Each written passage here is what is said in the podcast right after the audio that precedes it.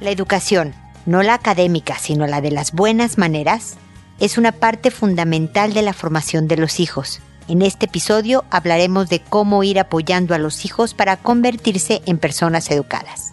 Esto es, pregúntale a Mónica. Noviazgo, pareja, matrimonio, hijos, padres, divorcio, separación, infidelidad, suegros, amor, vida sexual. Toda relación puede tener problemas, pero todo problema tiene solución. Pregúntale a Mónica. Porque tu familia es lo más importante.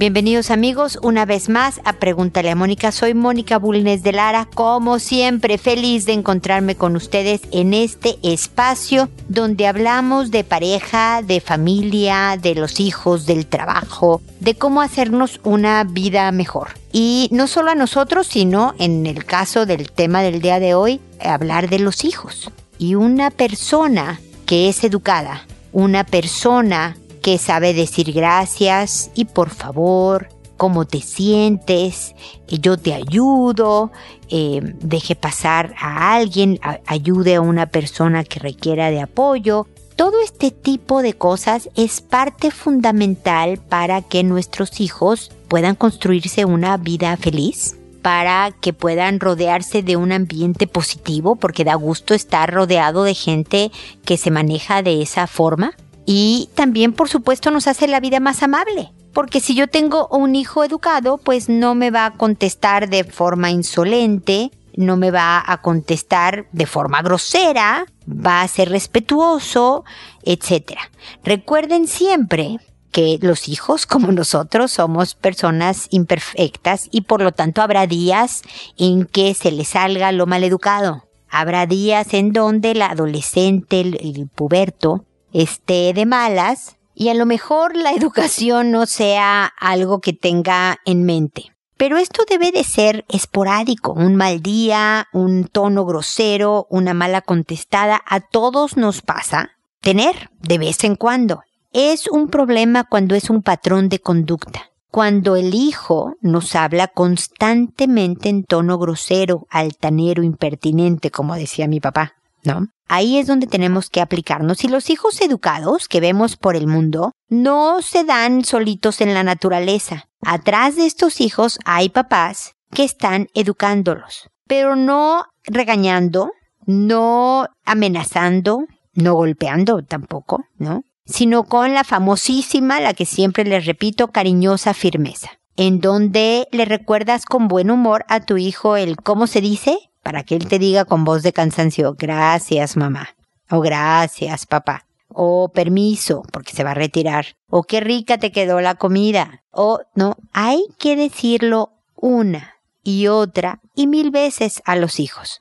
Sin cantarles el que te lo he dicho mil veces. Ya deberías de saber que me debes de decir gracias cuando. No, es parte nada más de ir internalizando las normas, es decir, que poco a poco los hijos las vayan haciendo suyas.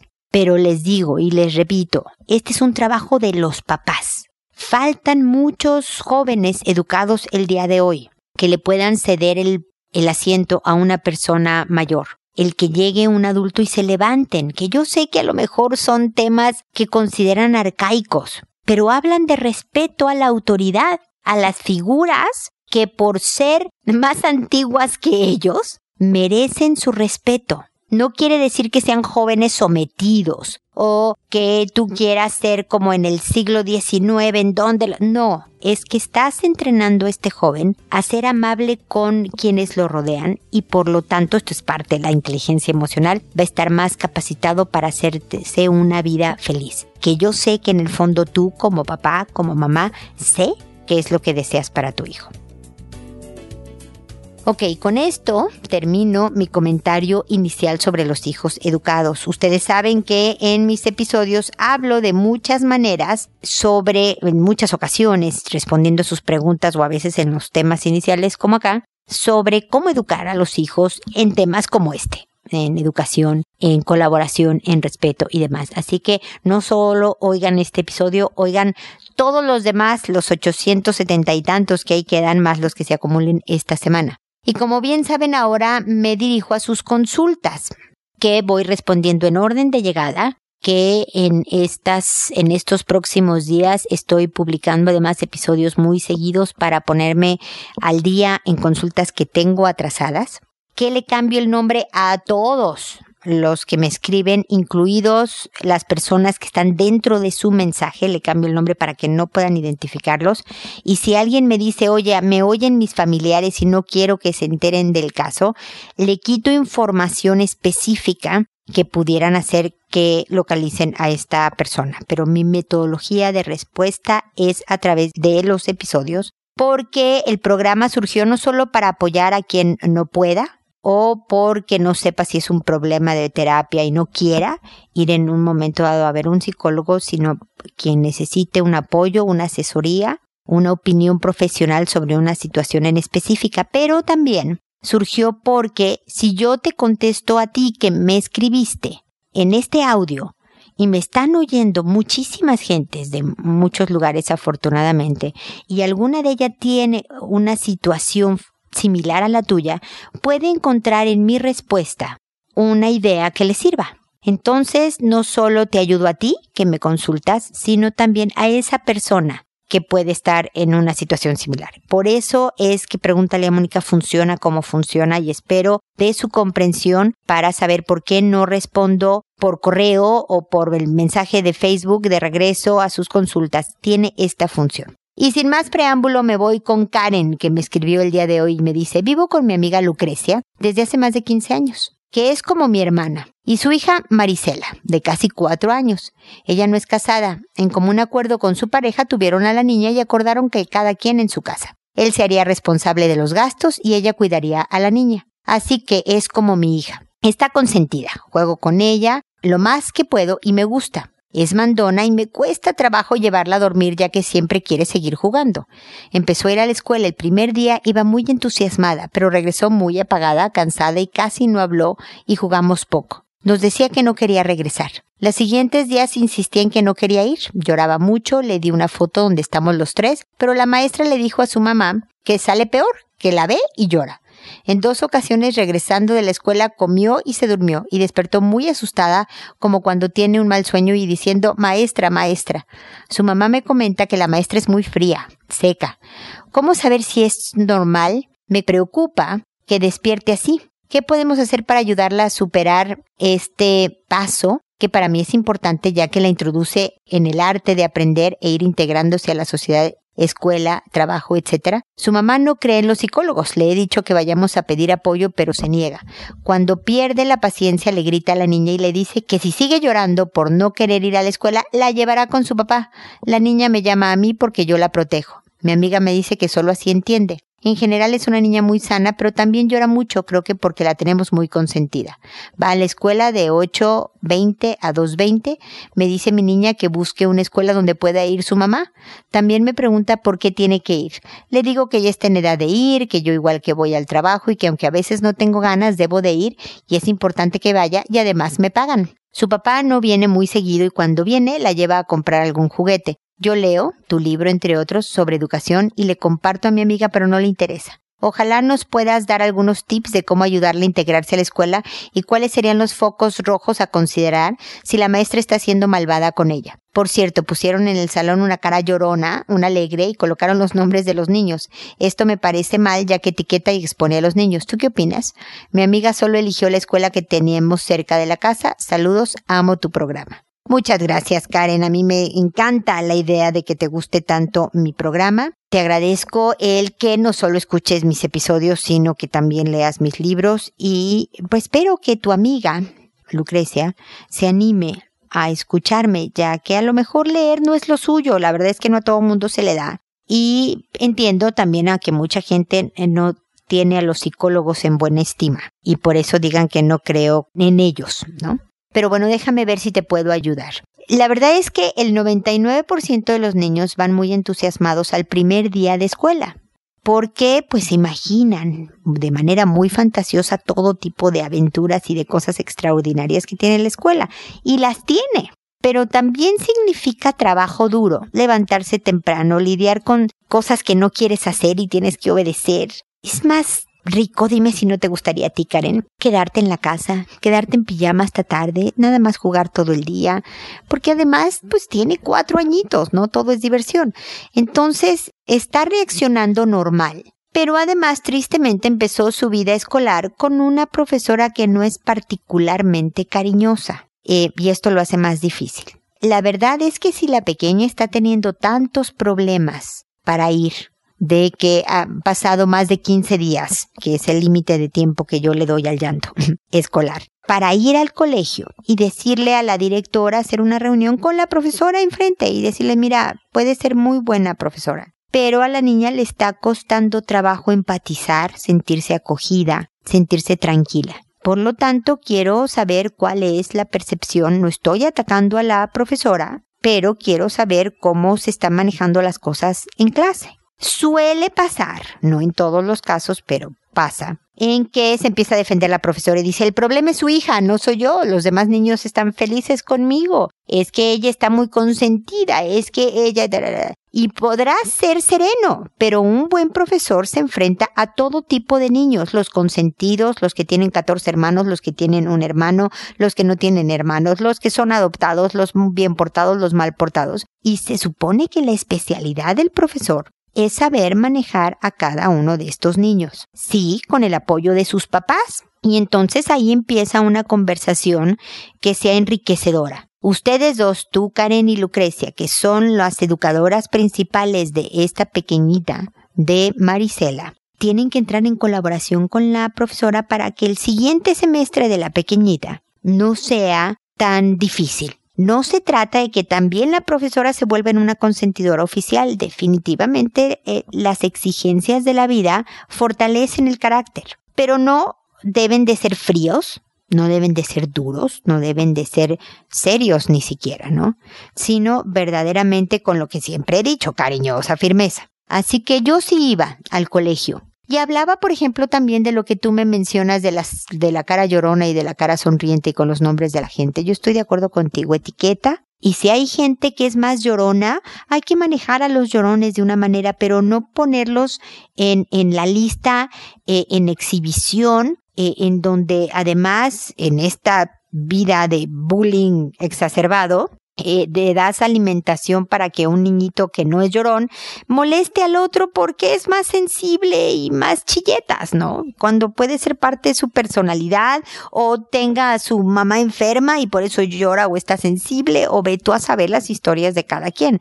Entonces yo también ponía el, oigan, creo que esta metodología no es tan buena, ¿qué está pasando? Así que eh, mi tarea, si puedo dejar alguna, Karen, es que vayan al colegio en el mejor de los planes a decir, bueno, pasa esto en casa y queremos saber la visión del colegio y qué se puede hacer al respecto tanto en casa como en el colegio para mejorar esta situación, ¿ok?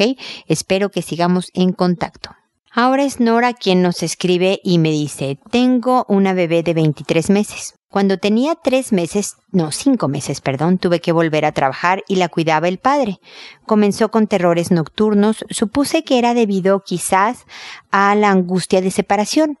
Luego aparecieron conductas masturbadoras. Boca abajo se movía sobre la cama de manera esporádica. Supuse que era normal a su etapa de desarrollo, pero no dejaba de generarme angustia. Hace dos meses mi madre me cuenta que mi hija intentaba besarla con la boca abierta y con la lengua. Cuando mi madre le pregunta quién le enseñó eso, le dice que el papá. Normalmente miente sobre algunas situaciones, así que no sabía si realmente era así. Hoy le estaba mudando y me dice que le dan cosquillas, que el papá le hace cosquillas ahí. Cuando le vuelvo a preguntar, se toca la pierna y me quedé muy confundida. La verdad es que su lenguaje no es muy desarrollado, recién cumple dos años, el mes que viene, pero se da a entender bien. Luego, cuando yo insistí con preguntar, menciona algo relacionado con un perro. Comienza a jadear como un perrito con la lengua afuera. Toma mi mano y se llevó mi dedo a su boca. Cuando aquello me llenó de angustia, lo percibí como algo extraño. También tiene mucha curiosidad por desvestir a su muñeca. Hace un rato le levantó la falda a una Barbie y apuntaba a la, parte de sus genitales em, y me dice, mira mamá, poto pelado cosa que yo no le he enseñado. También en una oportunidad se montó sobre mí realizando movimientos muy sexualizados y quería darme un beso con su lengua. Eso me descompuso y le dije que eso no se hacía, pero ella insistía hasta que la regañé fuerte para que se detuviera. Pero ella se reía como si fuera un juego y eso nunca más volvió a hacer. Estoy preocupada, soy madre primeriza y mi hija es lo más importante de mi vida. Estoy separada del padre, pero él la visita y a veces se la lleva en fin de semana durante el día. Espero me pueda orientar. Mónica, desde ya, muchas gracias. Bueno, Nora, gracias por tu consulta. La verdad es que me es difícil determinar si las conductas que me estás describiendo tienen una connotación sexualizada o si es realmente tu angustia que les da esta interpretación, porque que una niñita haga como perrito, una niñita de dos años, pues es muy normal, imita un perrito y jadea como perrito, ¿no? Y no sé si al llevarte tu mano a su boca, ella nada más estaba pensando pues que el, el perrito le chupó la boca o le mordió la mano o no, en algún tema juguetón. Obviamente lo de los besos con la boca abierta y con lengua es, es necesario aclararlos con el papá, porque obviamente las capacidades de comunicación de una niñita de dos años son bien complicadas. Y una niña de dos años además no tiene la capacidad de mentir, mi querida Nora. No entiende en sí que está mintiendo. Ella puede estar o hablando con la verdad o estar hablando o, algún tipo de producto de su imaginación, de su fantasía propia de su edad, o porque para ella esto fue lo que entendió de una situación determinada. Pero en sí es alrededor de los 7, 8 años que saben y entienden lo que es una mentira. No, mamá, yo no rompí la taza, ¿no? Sabiendo que fueron ellos. Eso lo hace un niño con mucho más desarrollo evolutivo en su persona, es decir, un niño con mucho más cerebro desarrollado que una pequeñita de dos años, ¿ok? Entonces es que ella no, no necesariamente esté mintiendo pero el decirle, oye, fíjate que a mi mamá le trató de dar un beso a mí el otro día, cuando mi mamá le preguntó, me dijo que contigo. Así que no sé qué está pasando, pero no quiero besos en la boca con mi hija. Que es también la tuya, pero no quiero. Esto no se hace. Si esto se sigue reiterando, voy a tomar acción porque esto no es positivo. O sea, que sea un tema de conversación abierto en donde el hombre sepa que es permitido y que no. Y decirte, no, espérame, no es conmigo. Yo no soy y seguir a lo mejor investigando en un momento dado, pero, eh, o, que te diga, ah, bueno, sí, pero es que fíjate que los americanos, que es cierto, ¿eh? se dan padres e hijos besos en la boca, cuando son pequeñitos sin ningún tipo de connotación sexual, bueno, es algo cultural que yo no comparto, le puedes decir, querida Nora, y se acabó. Eh, y hiciste bien en detener la conducta de tu hija y decirle que no. El que levante la falda y diga poto pelado, a lo mejor sí lo aprendió del papá y está nada más repitiendo y entendiendo que eso se llama trasero, como en Chile dicen poto y tal, y que cuando no tiene chones, así se llama o así se dice, y vas a ver, sobre todo cuando empiece a ir a, a la escuela, que va a decir muchas cosas que tú no le has enseñado, ¿no? Eh, y esto es parte de la vida en donde tú le puedes decir, bueno, en esta casa no se habla así, o si se dice así, o de esta manera se dice, eh, la vas corrigiendo. Pero yo creo que mucho de lo que te sucede, mi querida Nora, es eso que hablas tú de ser mamá primeriza. Yo lo fui y de verdad te preocupas por una serie de cosas que después vas viendo que no era para tanto. Yo no quiero minimizar, yo sí te dejo con un llamado de alerta sobre la conversación que hay que tener con el papá de tu hija para decir qué es aceptable y qué no y en dónde se va a tomar una acción más seria si es, si conductas de este tipo persistieran. Y si él honestamente te dice, perdóname, pero no fue conmigo, entonces entre los dos averigüen en dónde está recibiendo besos con boca abierta. O que si es un, la, la pequeña quiere dar beso y lengüetea por hábito cariñoso y a veces le atina a la boca de los demás, también es momento de corregirla y de decirle, lo siento, esto no está bien como tú le hiciste en un momento, ¿ok, Nora? Así que espero que te hayan servido mis comentarios y espero que sigamos en contacto. Luego es el turno de Odette que me dice, hola Mónica, soy la chica que te pidió que hablaras del complejo de Cenicienta. Crecí en un lugar cristiano muy conservador, con unos padres que me sobreprotegieron a mí y a mis hermanos mucho desde nuestra niñez, dada la infancia complicada que ambos vivieron. Hoy en día soy la única que vive con mis padres aún. Todos mis hermanos se casaron y formaron sus familias. Soy ingeniera. Desde que salí de la universidad no he podido encontrar un trabajo en el que me desarrolle como tal. Llevo tres años de titulada y he trabajado esporádicamente en tareas que no son propias de mi carrera. Uno de mis padres estuvo muy enfermo, por lo que hubo un tiempo, un año aproximado, que me dediqué a cuidarlo mientras, mientras estudié inglés e hice otros cursos para estar actualizada. Me considero una persona muy perseverante y gracias a Dios las cosas que me he propuesto las he podido alcanzar con esfuerzo, sacrificio y con el apoyo de mi familia. Hoy en día estoy tratando de independizarme, buscando activamente trabajo, porque la salud de mi madre mejoró totalmente. Llevo casi nueve meses en esta búsqueda, donde en ninguna de las entrevistas a las que he ido he pasado a la segunda fase reflexionando una y otra vez el por qué no he podido conquistar esa etapa. Creo que se debe a que los psicólogos pueden respirar una inseguridad que se apodera de mí. A pesar de que hace años deseo la añorada independencia para lograr sueños propios, sentirme realizada profesionalmente, eh, ahora tengo un novio maravilloso, eh, lograr cosas en conjunto con él. Reconozco que tengo un miedo a no poder sustentarme sola, a no poder hacerme cargo de mi propia vida. Mónica, he luchado con este miedo porque aún así en mi conciencia pesa mucho el dejar de ser carga de mis padres. Al contrario, mi deseo es de bendecirlos con el fruto de mi sacrificio. Anhelo no sabes cuánto emprender el vuelo y de verdad me, me, he esmerado mucho por lograrlo, pero no te puedo negar que en la situación en la que me encuentro hoy disfruto de una seguridad que no sé si realmente me la podré cubrir. Me gustaría que pudieras aconsejarme para superar este miedo, ya que me he llevado, me ha llevado a cuestionarme si seré capaz de ser buena en el trabajo que quede, si podré vivir sola en otra región, lejos de mis papás, si podré abarcar una vida sola independiente, He llegado a pensar que mi vida no tiene sentido, ya que me siento un problema y una carga para todos, aunque nadie me lo ha reprochado. Muy por el contrario, todos me han apoyado para que yo salga adelante. Una vez más, muchísimas gracias. Valoro tu amor por la gente y el servicio hermoso que brindas a las personas. Un abrazo muy cariñoso para ti. Pues igual otro para ti, mi querida Odette, me recuerdo perfecto este eh, tu solicitud de hablar sobre el tema del complejo de Cenicienta. Eh, y mira, la verdad es que ni tú ni yo sabemos si vas a ser capaz de hacer bien tu trabajo, de vivir sola, de vivir sin tus papás, de ser independiente. No tenemos ni idea, Odette. ¿Sabes cómo vamos a saber? Si te vas a vivir sola, si tienes un trabajo, si te vas a otra región, si te independizas. La única manera en que nos vemos obligados a sacar fuerzas de flaqueza, como se dice por ahí, es poniéndonos desafíos. En, el, la comodidad de una casa de papás donde me cuiden, me mantengan, me laven, me planchen, me alimenten, me digan que soy linda, inteligente, capaz. La verdad es que para qué me voy, ¿no? Si le estoy pasando tan bien. El precio que pago por todas estas comodidades es sentirme como te sientes ahorita, Odette. Un poco con la autoestima raspada, digámoslo así, como bajoneada porque sabes que no estás cumpliendo con todo tu potencial.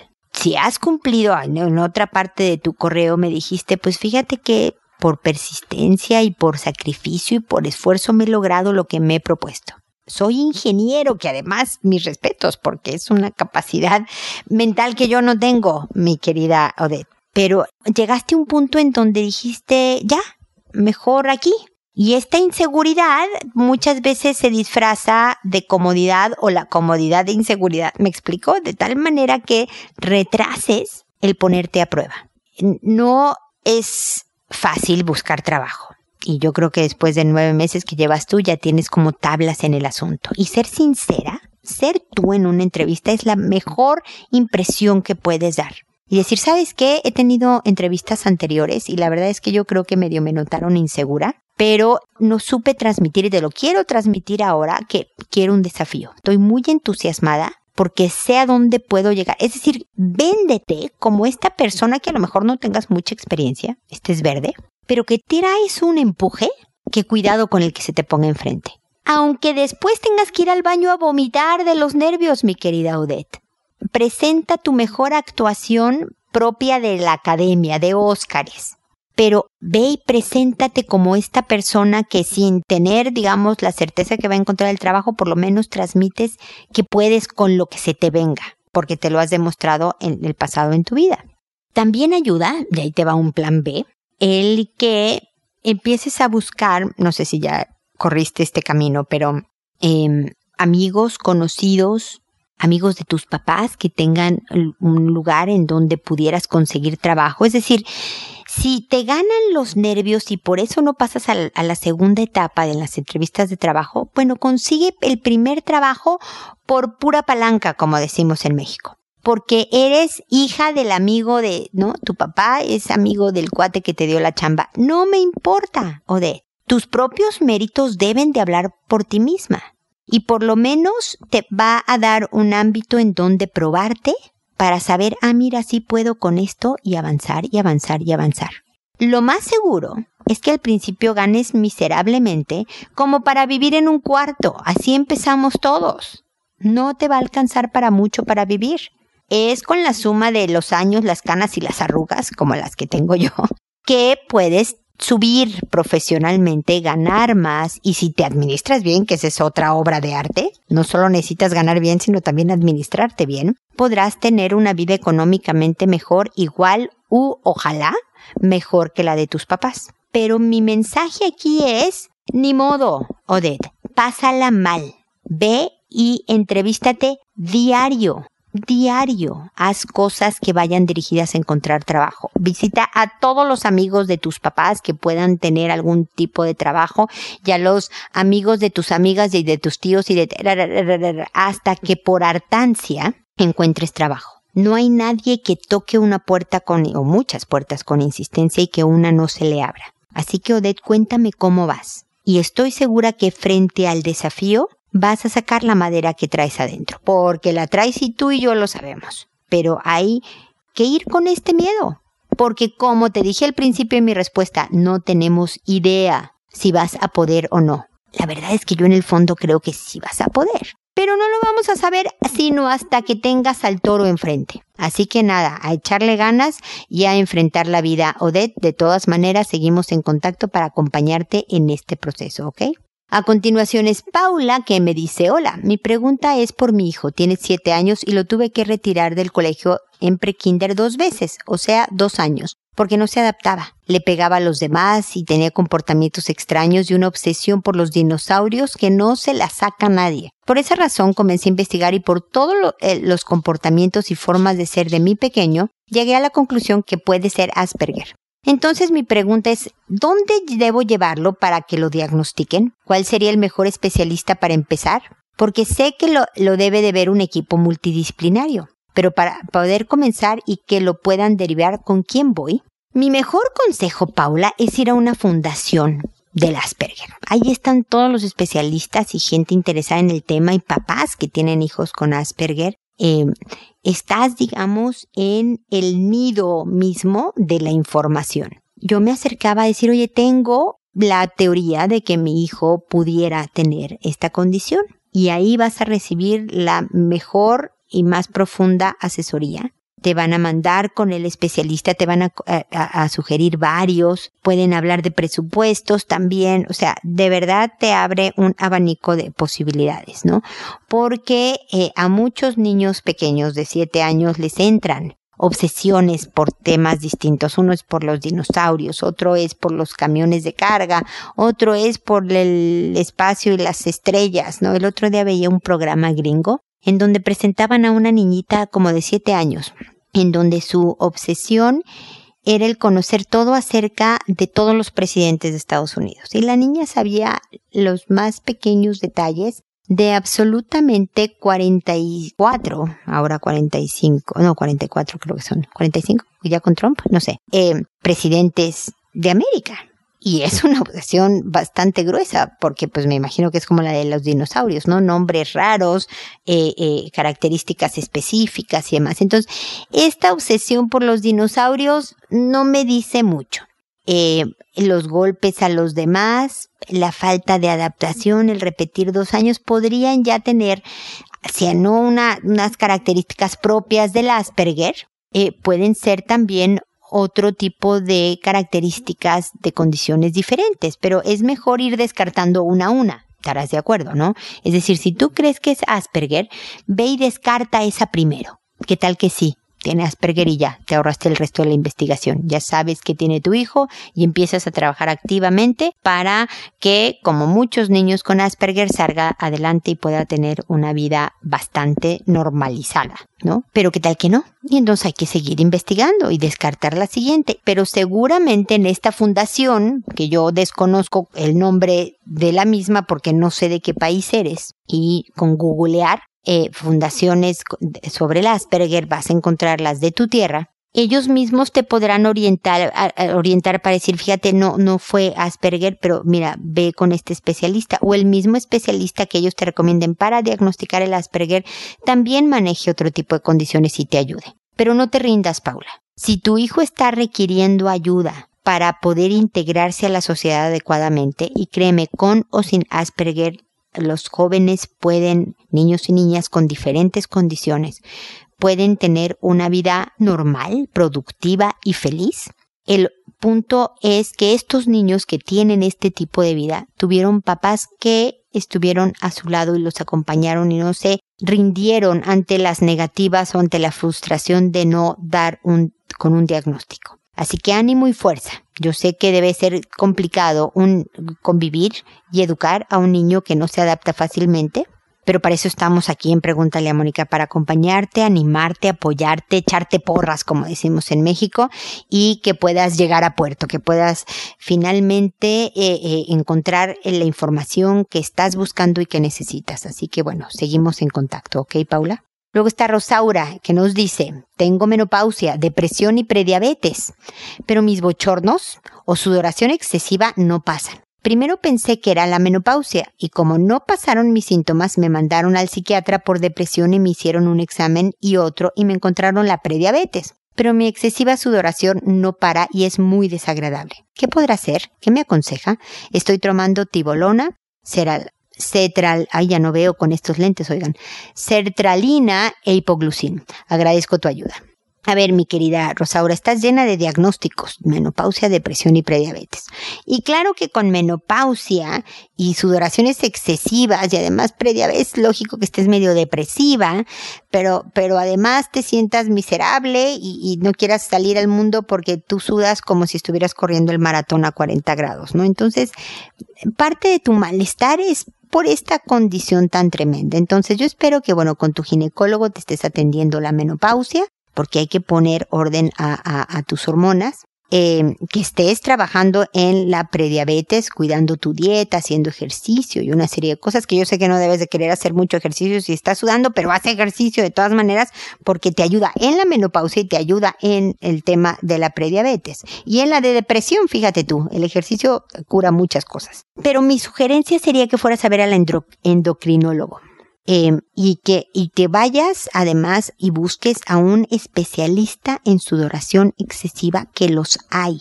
Hay gente, hay médicos dedicados exclusivamente a ver el tema de sudoraciones excesivas. Y hay gente que se ha operado, por ejemplo, eh, porque le sudan las manos de manera incontrolable y profusa que le escurre agua de las manos y no puede tener una vida normal. Si a partir de tu menopausia empezaste con una condición eh, tan limitante como es la sudoración y, los bochornos excesivos, eh, entonces un poco lo que le decía a Paula, ¿no? De, de, buscar y buscar hasta que le atinen. Porque créeme que eh, hay, yo tengo una condición, un tipo lupus, no es lupus, pero es el primo hermano de lupus, ¿no? Se llama Siegre, lo que yo tengo. Y que tiene síntomas como el lupus, tiene síntomas muy difusos. Unos son de estómago, otros son como artritis, otros son no sé qué. Y entonces cuando empiezas con los primeros síntomas, mi querida Rosaura, eh, no, no entiendes qué pasa. Te sientes mal, medio de todo un poco. Entonces vas con un médico y como que no te encuentra nada, ¿no? Te revisan el estómago y dicen, no, pues todo esto pues, está bien. Y esto otro, no, pues te ves bien. Y, y esto otro, Total que te van descartando cosas, que siempre es bueno, pero al final como que te están viendo como que no, seguro de lo de ella es un tema emocional. Seguro está deprimida, estresada, ¿no? Entonces es de psicólogo o es de psiquiatra o es de los dos, ¿no? Eh, y, y como que dejan de investigar otras razones físicas que pudieran, que fue lo de mi caso, ¿no? Que, que, que gracias a que fui con un muy buen médico, que me hizo un análisis y entonces vio que lo mío no era, claro, ya para entonces, déjame decirte, ya puedes estar eh, eh, estresada y deprimida, nada más porque eh, tú también empiezas a dudar que lo tuyo tenga una razón física, sino que puede ser nada más emocional y no te estés dando cuenta, ¿no? Pero afortunadamente a base de insistir de decir, no, yo tengo algo que no está jalando bien, y de ir a buscar un médico y a otro y no, espéreme tantito, yo necesito encontrar el medicamento o el tratamiento o el que ponga fin a esto. Debe de haber alguna dosis, algún algo que me ayude a controlar esto. Pues lo puedes encontrar, Rosaura. Así que no dejes de insistir. Y por favor, avísame qué pasó porque tu caso le puede ayudar a muchas personas que estén en condiciones similares, como decía yo al principio, ¿ok, Rosaura? Así que tu labor va, más, va más allá de ti misma, ¿ok? De ve y encuentra quién te puede ayudar, porque estoy segura de que necesitas apoyo por depresión y por todos estos cambios hormonales y además apoyo por la prediabetes y obviamente por la menopausia. Pero ve con un endocrinólogo y no desistas hasta que encuentres el control a estos bochornos y esta sudoración que permitan que te reincorpores más a gusto por la vida, ¿ok? Así que estamos en contacto eh, para que me cuentes cómo te fue. Y pues nada, amigos, yo espero también que, bueno, seguiremos publicando episodios para ponernos al día en sus consultas. Agradezco su paciencia y su comprensión con esta tardanza. Eh, y espero que nos volvamos a encontrar en un episodio más de Pregúntale a Mónica porque ya sabes, tu familia es lo más importante. Hasta pronto.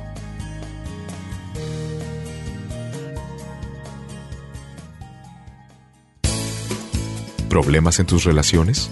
No te preocupes, manda tu caso, juntos encontraremos la solución. www.preguntaleamónica.com Recuerda que tu familia es lo más importante.